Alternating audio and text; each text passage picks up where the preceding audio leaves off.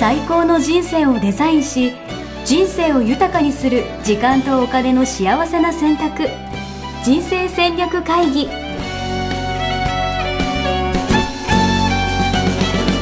この番組は将来の仕事やお金人生にもやもやと不安を抱えている皆さんに元資産運用のプロキャリアとお金の戦略を同時に考える人生デザインコンサルタントの高頃もさあやが過去5年間延べ1700人の人生を望む形で豊かにしてきたメソッドを時間とお金の選択という切り口からお伝えしてまいります皆さんおはようございます。おはようございます。西尾県人生デザイン研究所の中頃もさあやです。やばい。俺、体重測ってない。応援やしです。今気がついた。今気がついた。ちょ最近測ってなくて、実は。なるほど。あの、そうですね。測んなきゃいけないですね。でも最近今、その代わりウォーキングにハマってまして、おうなんか、あ1日1万歩ぐらい歩こうみたいな感じで、お散歩しながらミーティングしたりとか、お散歩にハマってます。えー、なるほど。いいですね。散歩はね、いろいろと効果があるんですよね。あ、そうなんですか。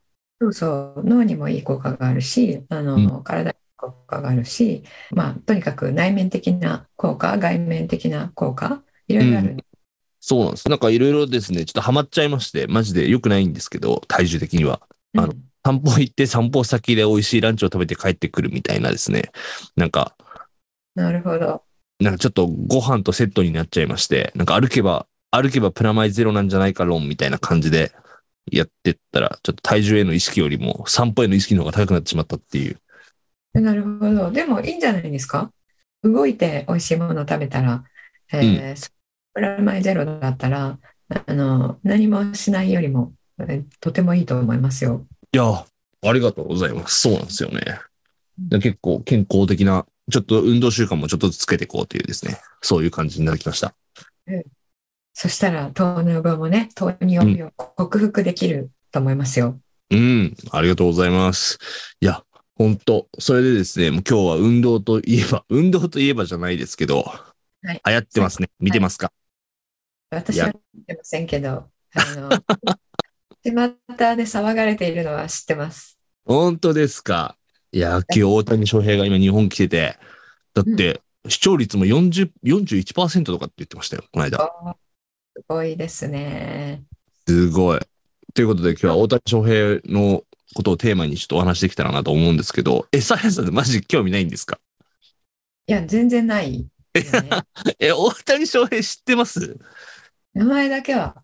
ええピッチャーなのかバッターなのかも知らない。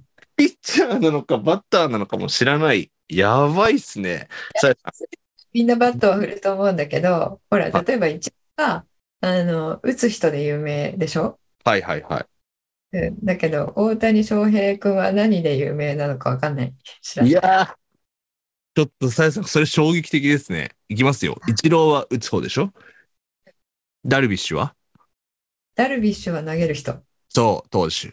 大谷翔平はですね、両方やってるんですよ。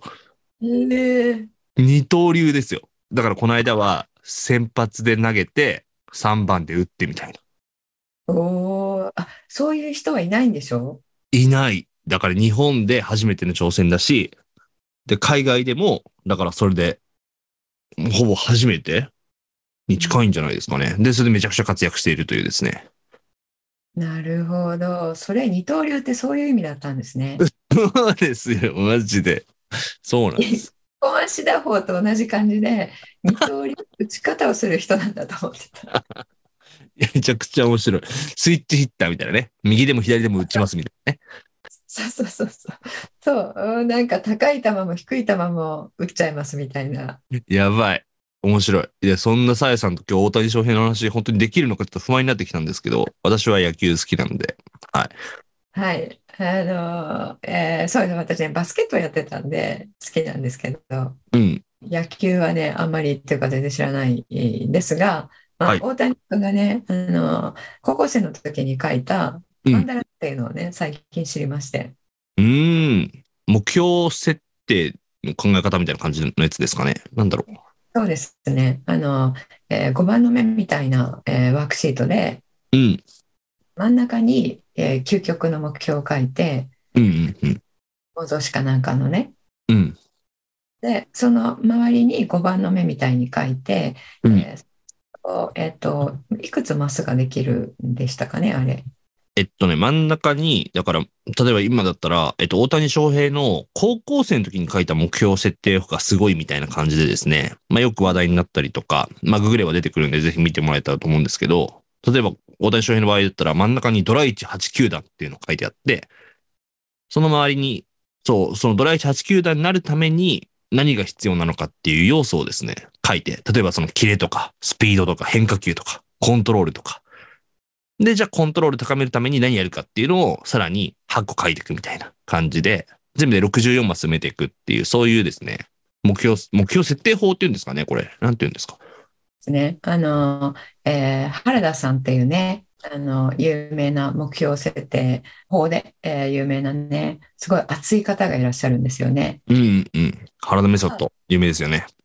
えー自分がコーチをやっていた、えうんーチームを日本一にさせた時に使っていたものっていうことでね、うんうんうん。前ぐらいですかね、ビジネス界に、えーこう旋風のように現れて、まあ、そうなんだ。そうなんですよ。私も20年前ぐらいに、あの、その原田さんのセミナーを受けて、ええうんそうなんですよ。これ知ったんですよね。ええで、えっと、うんこれ9マスですね。ちょっと、あうんの、これ、ポッドキャスト言葉でしかね、えー説明できないのであれなんですけども、うんあの、オセロのようにね、えー書いて、うん。えーあの、目標を書いて、えーその目標を達成するために、8項目、どんな項目が、あの、手段として、えーうんちっちゃい目標として達成できたらこの大きい究極の目標を達成できますかっていうのを8項目を周りの8マスに書くんですよね。うんうんうんうんうん。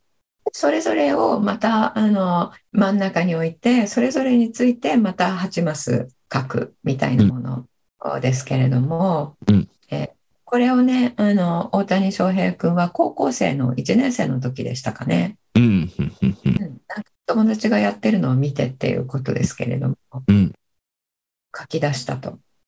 いや、すごい。高校1年生について。だから、その中中でさっき言ったで、キレとかコントロールとか体力作りとか、スピードとか変化球とか、まあ野球に必要な要素みたいなのはもちろん書いてるんですけど、やっぱそれ以外のところもね、書いてるっていうところが、まあ今日、さやさんの話とすごい被るところもあるんじゃないかなと思っていて、この中ではメンタルとか人間性とか、運とかね、高めるために大谷翔平が何を考えてたのかっていうのが、まあ、よくわかるというか、そうですよ。いや、あのね、高校生で、はいあの、野球で、えー上を目指している高校生で、あの、人間性っていうことを目標にしてる時点で、あの、うんあんまりないなと思うんですよね。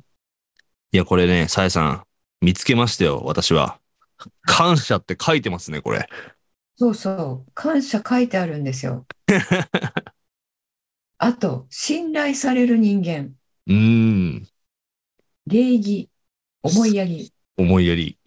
感性、愛される人間、計画性、継続力っていうのがね、人間性を高めるために彼が書いた8項目。いやー、ちょっとなんか、同じ人間とは思えなくなってきましたね。これ、高校1年生の時でしょねえ、おなん座かりですね。ね。彼女作りとか、そういうの書いてないじゃないですか。どこにも書いて ない。モテるとかね。モテるとか、そう、モテたいとか、どこにも書いてないですよね。ちょっと皆さん気になると思うので、メンタルのところもね、ご紹介しましょう。お、いいですね。私、いや、すごいなと思ったのは、一喜一憂しない。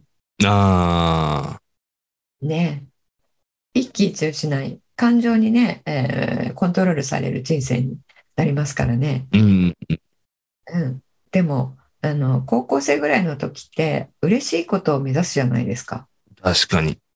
確かに。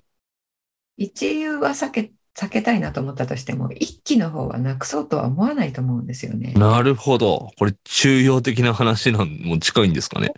そうそうだから一喜一憂するとパフォーマンスは下がるっていうことを高校1年生の時にも知ってたってことですよね。うん。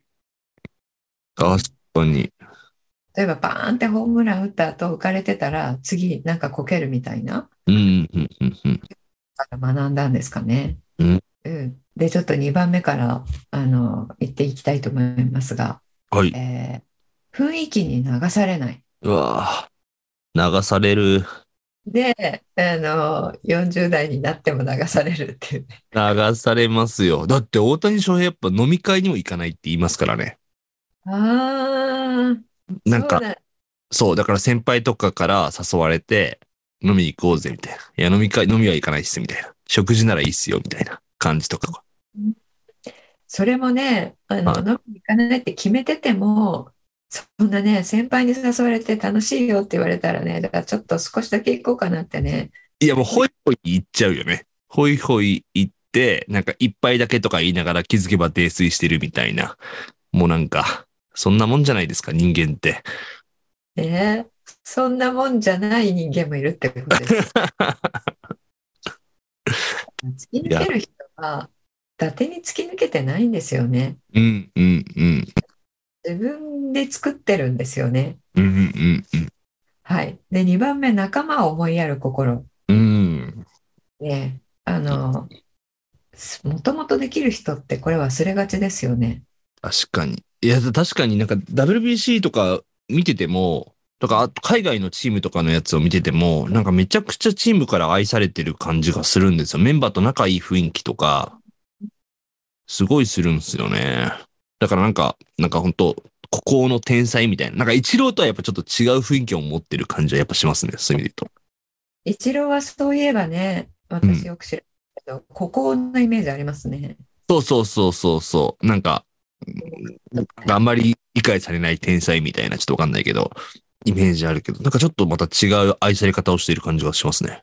でもほら、一郎もなんか仲間が、あの、えーブーイング受けた時に、えーなんかこう、怒って守りに入ったみたいな、ちょっと読んだことがあります。はいはいはいはい。まあそれもね、確かにタイミングとかにもよっても違うかもしれないですね。その、なので、仲間を思いやる心っていうのは、一郎も持ってたんでしょうね。うんうん、はい。あと、勝利への執念。うん。確かに。あの、私、あの、日ハム、日ハム知ってますか日本ハムファイターズ、北海道の野球球団で、最初、大谷翔平は日ハムから入ったんですよ。えー、そう、大谷翔平さんのおかげで、日ハムも優勝することができましたんで、やっぱね、チームを強くする力あると思いますよ。そうですね。執念ってね、ちょっと悪、悪い、えーイメージありますけれども、おー確かに。うん、やっぱり粘り強いっていうのと執念って同じ意味ですよね。うんうんうんうんうん。私思い出しましたけど、えっと、弱小チームでだったんですけど、うん中高とやってたんですが、うん。あのボールが、えっと、コートから出そうになって転がっていくときに、うんえー出ると思って走るのをやめたに、お前やめてるんだってか監督に言われたんですけど、はいはいはいはいはい。あれがね、例えばイチローとかでも、取れなさそうなところに落ちていくの、猛ダッシュで、あの、えー何、飛び込んで取ったりしてたじゃないですか。はいはいはいはいはい。あれとかもね、そうですよね。確かに、玉際というかね、なんかそ、なんかそういうのありますよね。なんかね、あの、一塁まで、いや、打って走るときも、やっぱその最後まで全力疾走みたいなことがあって、そこはだからコントロールできることだから最後まで諦めないみたいな話とか、うん、その小さいことの積み重ねみたいなとこありますよね、多分ね。はい。あと3つ目、4つ目ですね、えー波を作らない。うーん、ね、これがあの飲み会行かないとかになってるんでしょうね。確かに。うん、言ってた。そうそうそう。毎朝、毎日10朝10時からはトレーニングみたいなこととかが、要は決まってるんですって。まあ、そういうルーティンを守るみたいなのも多分、あるんじゃないですかね。いつもね、一定のコンディションに保つためにね、やっぱり、あの、深酒しなくてもお酒飲むと次の日にね、影響ありますもんね。ある。めちゃくちゃある。いや、これも、そう、これも記事で見たんですけど、紅白のゲストに呼ばれたんですって。で、えっと、大晦日っすよ。もうみんなお祭りムードじゃないですか。で、要は球団としては、まあ、日ハムの PR になんか、まあ、出てほしいと。時に、大谷翔平は、あの、その前後でトレーニングできる場所を提供してくれるなら出てもいいですよ、みたいなえ感じの、その、要はいかにルーティンを守るかみたいなうん、ところの環境をいかに整えるかみたいなところが、もう本当優先になってるみたいな。そんなね、あの、大晦日で天下の紅白に出る時ぐらいね、ねえ、一日しなくてもって思いがちですよね。と、もうキャッキャしちゃうじゃないですか、大晦日ぐらい。キャオ、紅白みたいなね。いや、すすごいよごいですね。はいや優勝したその日とかにも練習するんでしょうね、きっと。ね。うん、だから今日ぐらいはみんなで楽しむとかないんでしょうね。だ今日ぐらいはみたいな言葉が多分なんか、なさそう。うん、いや、ちょっと、おいろいろねうん、勉強になりますね。そう、もう一個あった。なんか、栗山監督っていう監督が、そう、日ハムの時も、まあ、WBC も監督なんですけど、栗山監督の、なんか、クリスマスプレゼントです、みたいな感じで、クリスマスの日に、あの、大谷が一人で素振りしている写真や動画が送られてきて、 監督はこれが一番喜ぶんじゃないかと思って、みたいな感じで、クリスマスの日でも、一生懸命頑張る大谷の練習みたいなのが、栗山監督へのプレゼントになったみたいな話とかも聞いたことありねえだってね、同じ年頃の子たちが、あのね、クリスマスはデートとか言ってる時に、ねえ、ちょっと赤ワインぐらい飲んでてほしいですよね、なんかね。ねえ、素晴らしいですね。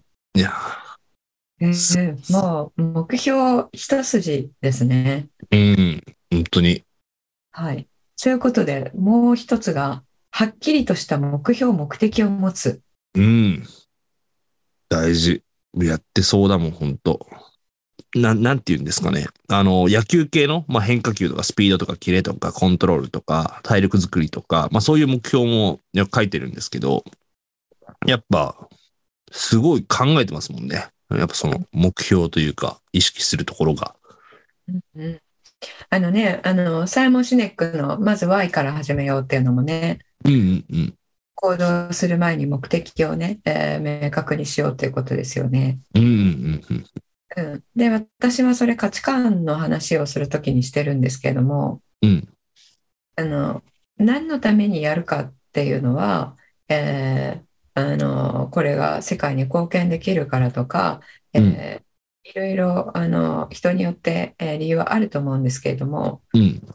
一番強いのが、やっぱり自分が価値を感じているからっていうことなんですよね。うんうんうん。意義をやることに意義を感じるから、うんうんえー何かを生み出すからとか、そういうことよりも、うん。えーあのそれが目的でいいのっていうふうに思う方もいらっしゃるかもしれないんですけれどもうんうん単に自分がこれ意義を感じるから価値を感じてるから、えーそれも立派な Y になるんですよね。うんうんうんうんでそれがい立派な目的になる。うんうんで、えーこの大谷翔平君はあの価値観から言うと、うんえー自分の価値観を価値観ワークをしなくてもうん分かったことはもうとても明らかですなるね。ほど。なるほど。もう、それが言語化されたらあのイチローは野球であの、えー、オックプレイヤーになるとかだったんですかね小学校5年生の時に。えー、夢はみたいな。うん、うんうんが大リーグに大リーグってアメリカのことですよね。うんうん大リーグの選手になってオックプレイヤーになるとかそんなようなことだったと思うんですけど。はいはいは当時ね、あの、彼が小学校の時に、えーアメリカで、えーと、プレーをするっていうことをしてる人は、確かいなかったんじゃないかなと思うんですけど、い。うんその時にも、あもうすでに、えーそこを狙ってたっうんていう、うーその、形としては、えー大谷翔平君は、えーどういう表現になっていたかはちょっとわからないですけれども、うん各野球で、えー、と自分のあの、えー思うところがあってそこ一点を、あの目指して、えーたんでしょうね。うん。うん。すごいな。うん。やっぱ価値観ね、えー持ってる人は揺るがないですよね。確かに。いや、だって高校1年生だったらもう揺るぎまくりですよね。普通だったらね。もう本当に。本当に、本当にすごいですね。何が彼までさせたのかに興味がありますね。確かに。この前段階とかもね、気になりますよね。本そう、ちっちゃい時とかね。当に。ねえ。いや、すごいな。あと親御さんが、ね、どういうふうに育てられたのかっていうのもね。確かに。環境ね、大事ですもんね。はい。で、あともう一つ、あの、メンタルの9つ目です。は、8個目ですね。はい。えー頭は冷静に、心は熱く。大事。ねえ。これがなんか言語化できるっていうのはすごくないですか確かに。確かに大事って思いますけど。いや、なんか、メンタル、メンタル強くなりたいよねってみんなやっぱ漠然とは思うじゃないですか。なんか、特にスポーツとかしてたらさ、やっぱ勝負どころ強くなりたいなとかって思うと思うんですけど、そのために何すればいいかって、よくわかんないというか。うん。すごいですよね。うんうんうん。何なんでしょうね、彼はね。何者なんで多分なんか、あの、3回ぐら い生まれ変わそしてもう一つ。いや、生まれ変わりはもうなんか1万回ぐらいやってるんじゃないですか。 なんかね、いろんな失敗とか経験をね、過去してきたんじゃないかっていう。うん。ですね。これ今書いてるんだったらね、まあわかりますよね。いや、わかる、わかる。いや、でも逆にだから、これ当時書いてて、それを積み重ねてるから今があるっていうことなんですね。そうですよね逆ですよね。うん。結局、あの、すべて意識だと思うんですよね。うん、うん、うん意識の向けどころ。うん、うん。意識の向けどころが心を作り、うん、行動を作る。うん。うん。で、ここの64個をいつも意識してたんでしょうね。うん。ちょっと俺も書いてみようかな。え、なんか原田メソッドやったことあるって言ってなかったでしたっけあ、一回書いたことあります、こういうの。ね。でも書いて、書いてすぐ忘れちゃうタイプなんで、もう本当に、書いて満足するやつ。うんとよくない。うん。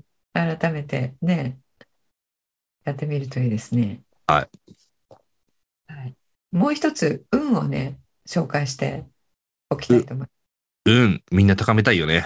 やってますか運の話ね、1回かはい2回あると思いますが、トイレ掃除とかね。うん。うん、彼があー言うのは、一つゴミ拾い。ああ、ゴミ拾い。やゴっミ拾い。てないね。そして、あの、部屋掃除。ああ、もう、これ以上言わないでほしいわ。そして、審判さんへの態度。うんねえ。行かれまくって審判さんにね、は飲むす人とかもね、いますからね。いるよね。いるよね。高圧的な人ね。うん、高圧的な人。あれ、昨日かなんか、あれじゃなかったでしたっけデッドボールしたはいはいはい。デッドボールした人に、あの、腰を脱いで、えっと、頭下げたってたっていう、なんか見ましたけど。ああ、そう、デッドボールで当てちゃった人に対して、まあそうそうそう。なんか、まあそれ大谷じゃないけどね。あの、彼じゃないんですね。違う人。そうそうそう。でもやっぱり、なんて言うんですかね。やっぱ、野球見てて、やっぱその審判とか、まあ他の選手とかへの態度って、いや、マジで現れるなっていうか、見てて、いろんなタイプがいて、まあ面白いは面白いですよね。だから、本当に。もう本当なんか、は、破壊的な人もいれば、 本当に、なんか、あの、うん。ね。あの、その後、応援される人間になるっていうね、ことも書いてあるので、運のところにね。いやーもう、応援されまくりじゃないですか、本当に。ね、だからなんかあのちらっと見ましたが、えーあのチームメイトのことを後ろからバックハグしてるはい映。像があるけどね、そういうのもあの仲間を大切にするってねさっきありましたけどうんす。ごく仲間に愛情表現もうあん。のて素直にしている感じがしますね。確かに。ほんとそう。IQ めちゃくちゃありますよ。 ね男子でバックハグあんまりしなくないですか確かに。ねしたことない。え、ねえ、うん。見たことないですよ。うん。男子男子でね。ねえ、息子にぐらいですよ。やった ことある。ねえ、ねえ、私たちもどんどんしたいですね、大人もね。なるほどね。うんいいです今若い子はするのかないやー、そんなイメージもないけどな。なんかジャニーズぐらいじゃないですか、やってんの。なんか。ジャニーズはね、なんか、あの、やってますね。 や若っい 子にねてる感じあるよね。いや、えーもう一つですね、えー道具を大切に扱う。うん。なるこほれはどよ。くね、わかりますね。うん。あと、挨拶。挨拶。うん。あと、プラス思考と本を読む。うんうんうんうんうん。うんいやこれ、重要思考に書き換えてもらいたいなと思います けど。ー、言うと思った。あの、まあでも最初ね、プラス思考思考からね、入りますからね。まあこれ、高校1年生ですから。うん。今、中庸思考になってそうですけどね。もうなんか、自然になってる感じしますよね。そうそうそうそうそさっきのね、一喜一憂しないとか、う。うん。波をつね、ありましたからね。うん。うん。いやー、面白かった。ねこの、えーあとはね、ちょっとテクニックなこととか、うんね、うん、4マスを使って書いてあります。5マスか、うんうん。使って書くんですけども、その、8マスの中の3マスが、こうんの、内面なもの、目に見えないものに使うっていうね、うんこれがすごいですよね。うん。いやー、すごい。うん。本当自分で書いてんのかな、マジで。書いてんだろうな、きっと。書いてる、書いたんじゃないですかこれだって手書きのがね、出回ってますからね。俺だったらなんか、教科書のやつを写したんじゃないかと思っちゃうぐらいな感じですよね、本当に。いやーでもこれ、考案者の原田さんもね、考案者冥利につきますよね。いやー、もう本当にだよ。これでもう大谷翔平のメソ、なんか原田メソッドみたいな感じで、なんか覚えられてというか、本の帯にもなってたりとかするから。うーん、そうなんですね。そうそうそえー、あのー、価値観密けワークもぜひ、今、小学生の方とかに使っていただいて。う。そうよね。まあそういう意味で言うと今回、今クラファンもやってますけど、あの、価値観ワークとか、価値観に生きる若者を増やしていきたいっていうことで、あの、挑戦しているんで、こっから触れた人がその後社会で活躍してる、していくみたいな感じの流れになったら最高ですよね。そうですね。うん。価値観ワークの、あのー、当時やった、えー結果ですとか言って、出回ったら嬉しいですね。いいですね。いや、でもそういうね、まあ、大谷翔平ほどになるかはさておきですけど、うん、よっぽどなんで。でもね、あの、これからどんどん活躍する人増えていくと思うんで、やっぱそういう人たちもね、応援していきたいですね。ね。うんはい。これあの、えービジネスでも、あの、仕事をできる人が、えーこれ、えー意識してるところだなっていうのをね、う思いん、ますよ。確かに。うん。これやれてる人はできます よ。いや、あいつできるなって、えーいう人を見てると、あ、これ、ね、意識してるなというか、まあ、自然にやってるなっていう。いやー、うんちょっと、部屋の掃除から頑張ろうかまずは部屋の掃除。な。はい。はい、でもね、あの、やすしさんは応援をね、えー軸にしてますから、はね、書いている通り、応援もね、される、され、する、される関係大事ですよね。大事、大事だし、でもやっぱね、そういう応援される人ってやっぱさっきのでもいや人間性みたいな話とか、じゃあメンタルみたいなところとか、まあそもそもこれをやり続けるね、継続性みたいな話も含めてだと思うんですけど、やっぱそういうのがある人がね、また応援される人になっていくっていう、こうなんか相乗効果みたいのが多分それぞれあるんだろうなと思って。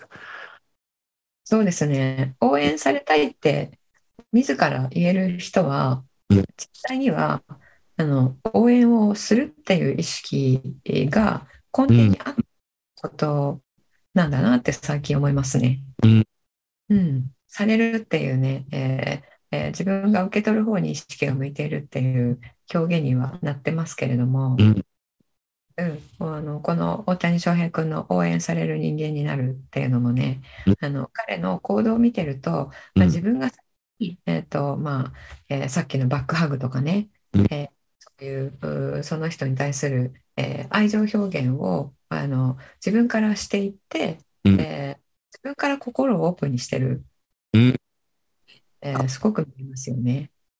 確かに。いやだって、そうそうそう。やっぱなんか、アメリカに行って、アメリカのやっぱチームメイトとのやりとりみたいなところとかもよく、なんかすごいめちゃくちゃ愛されてたりとか、やっぱコミュニケーション取ってるなっていうか、やっぱリアクションも大きかったりとか、やっぱすごい、だからそうやって本当オープンになんか接しているなっていうのはすごい見てても思いますね。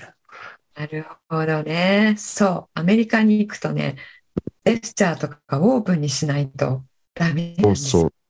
やっぱ日本人ってやっぱね、うちに閉じこもりがちじゃないですか。やっぱ俺らシャイだから。そうそう。私も、え、なんでそんなにリアクションすんのって言った時すごいびっくりしました。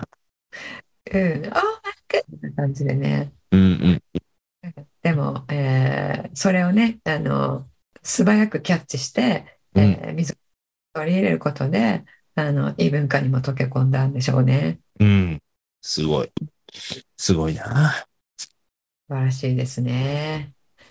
あの、また最後にね、ちょっと、えー一つお伝えして終わりにしたいと思うんですが、はいあ今日、イミジクも知った、さっき教えていただいた、うんあの、投手でもあり、バッターでもありっていう、うんうん。私、どこで聞いたかは忘れちゃったんですけども、投手の人がバッターボックスに入った時に、あの、なんて言うんでしたっけ、えっと、えーわざと打たないで塁に出るやつわざと打たないで。うフんァーボールとか。っていうんでしたっけはいあの一塁にあの歩いていけるやつうん。敬遠とか。そうそうそうそうあれをはねうんしてるのを見て、えーちっちゃい時だったかななんで打たないのって聞いたことがあったんですよねはいはいはいはいはい。彼はピッチャーだからって、えー父親野球やってたので、はいえー彼だからって言ったんですよでピッチャーは、あの打たなくていいのって聞いたんですよねうんうんそしたらピッチャーはあのあのピッチャーとしての役割に集中するので、うん。うえっんうん。とね、ピッチングの練習とバッティングの練習と、うんえー両方やってたら2頭もの1頭もエイズだからあのピッチャーの練習に、えー集中するからバッティングはでもいいよっていう扱いなんだよっていうようなことをね教えてもらったのをすごい今思い出したんですけどうんうん。すっかり忘れてましたがあの、にということで、えー素晴らしいなって今思われてるっていうことはその私が、えー父親に説明してもらったのが常識として入ってた,、ってたってことですよね。そう。いや、本当そうよ。もう、両方やるなんて、プロ野球入るときも本当そう。両方やるなんて信じられないみたいな。っていうことはあの周りはみんなそう言ってたはずじゃないですか。そう。本当そう。それを本人があの、意に介さず目指してたっていうことですよね。そうなんです。そうそこがすごいですよね。そうなんです。本当そう。名だたる先輩とか、うん全員から言われてたはずでしょそう。で、みんな、大谷、どっち派みたいな。ピッチャー派、野手派みたいな。どっちの方が伸びると思うみたいな感じで、どっちかに専念させた方がいいみたいな。いや、そこがね、あの、従来の常識にとらわれないで、うん。全員から反対されても、うん。えー自分が思った通りを貫くっていうところが一番すごいかなと私は思いました。いやー、そうね。だからそれをやっていくと、やっぱその栗山監督っていう監督が、それをこう、尊重してあげたというか、そやうなんだ。だ、やっぱその関係性、上司部下の関係性みたいなのも、いや、深掘ればめちゃくちゃ面白いネタ出てくると思いますよ。なるほど。じゃあ、監督さんがそれをサポートしてくれてたんですね。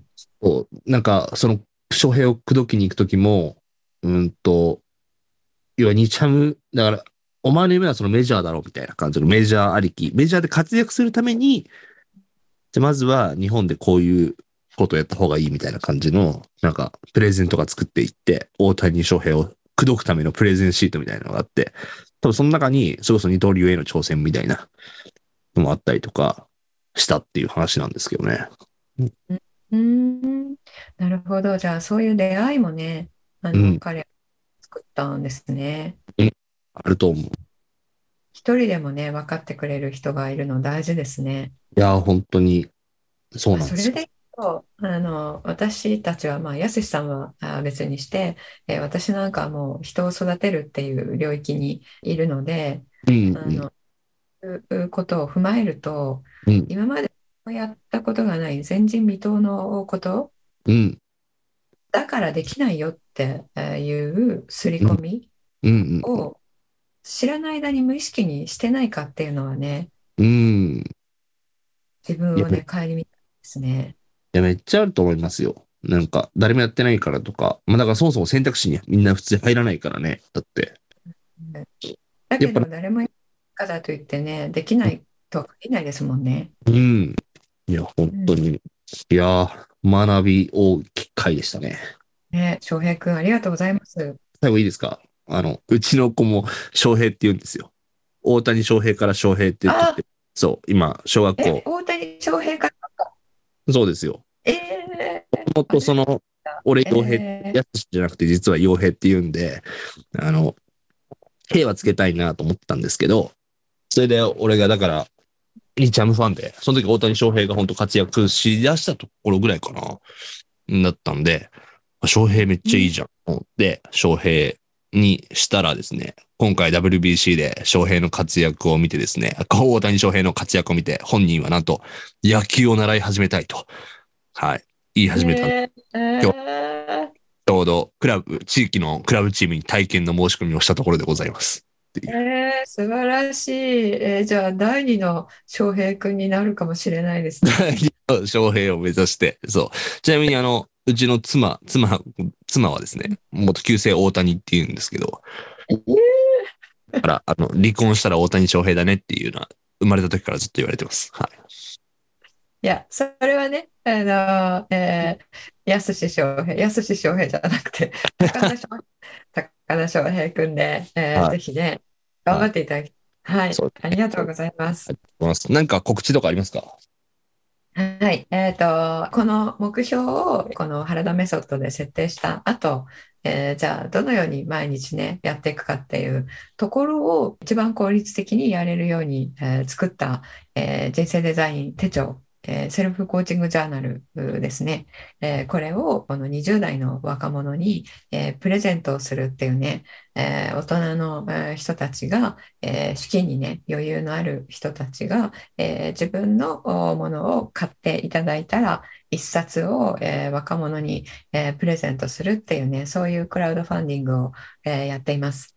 えーで、そういう仲間を600人集めたいということでやっていますので、はいあの、ね、貼っておきますので、えー若者応援プロジェクトに賛同いただける、えー大人の方は、えーぜひ申し込みをね、えーしていただければと思います。ありがとうございます。えー支援をですね、えーしていただければと思います。はいえーで、あの20代の方で聞いていただいている方は、えーその応援されるうー側になっていただけます。ので、えーこれもう少ししたらですね、20代えーの方専用の、あのえーフォームをね、作りますので、えーそちらからね、えープレゼントを受け取りたい方はね、エントリーしていただければと思います。はい。あの、続々と新しい、あの、リターンとかも用意して見せていきたいなと思いますんでですね。あの、はい一回ページ見た方も、もう一回見ていただけると、いろんなの追加されているんで、ぜひチェックしてみてください。はい、ありがとうございます。じゃあ今日はこの辺でえー終わりにしたいと思います。ありがとうございました。ありがとうございました。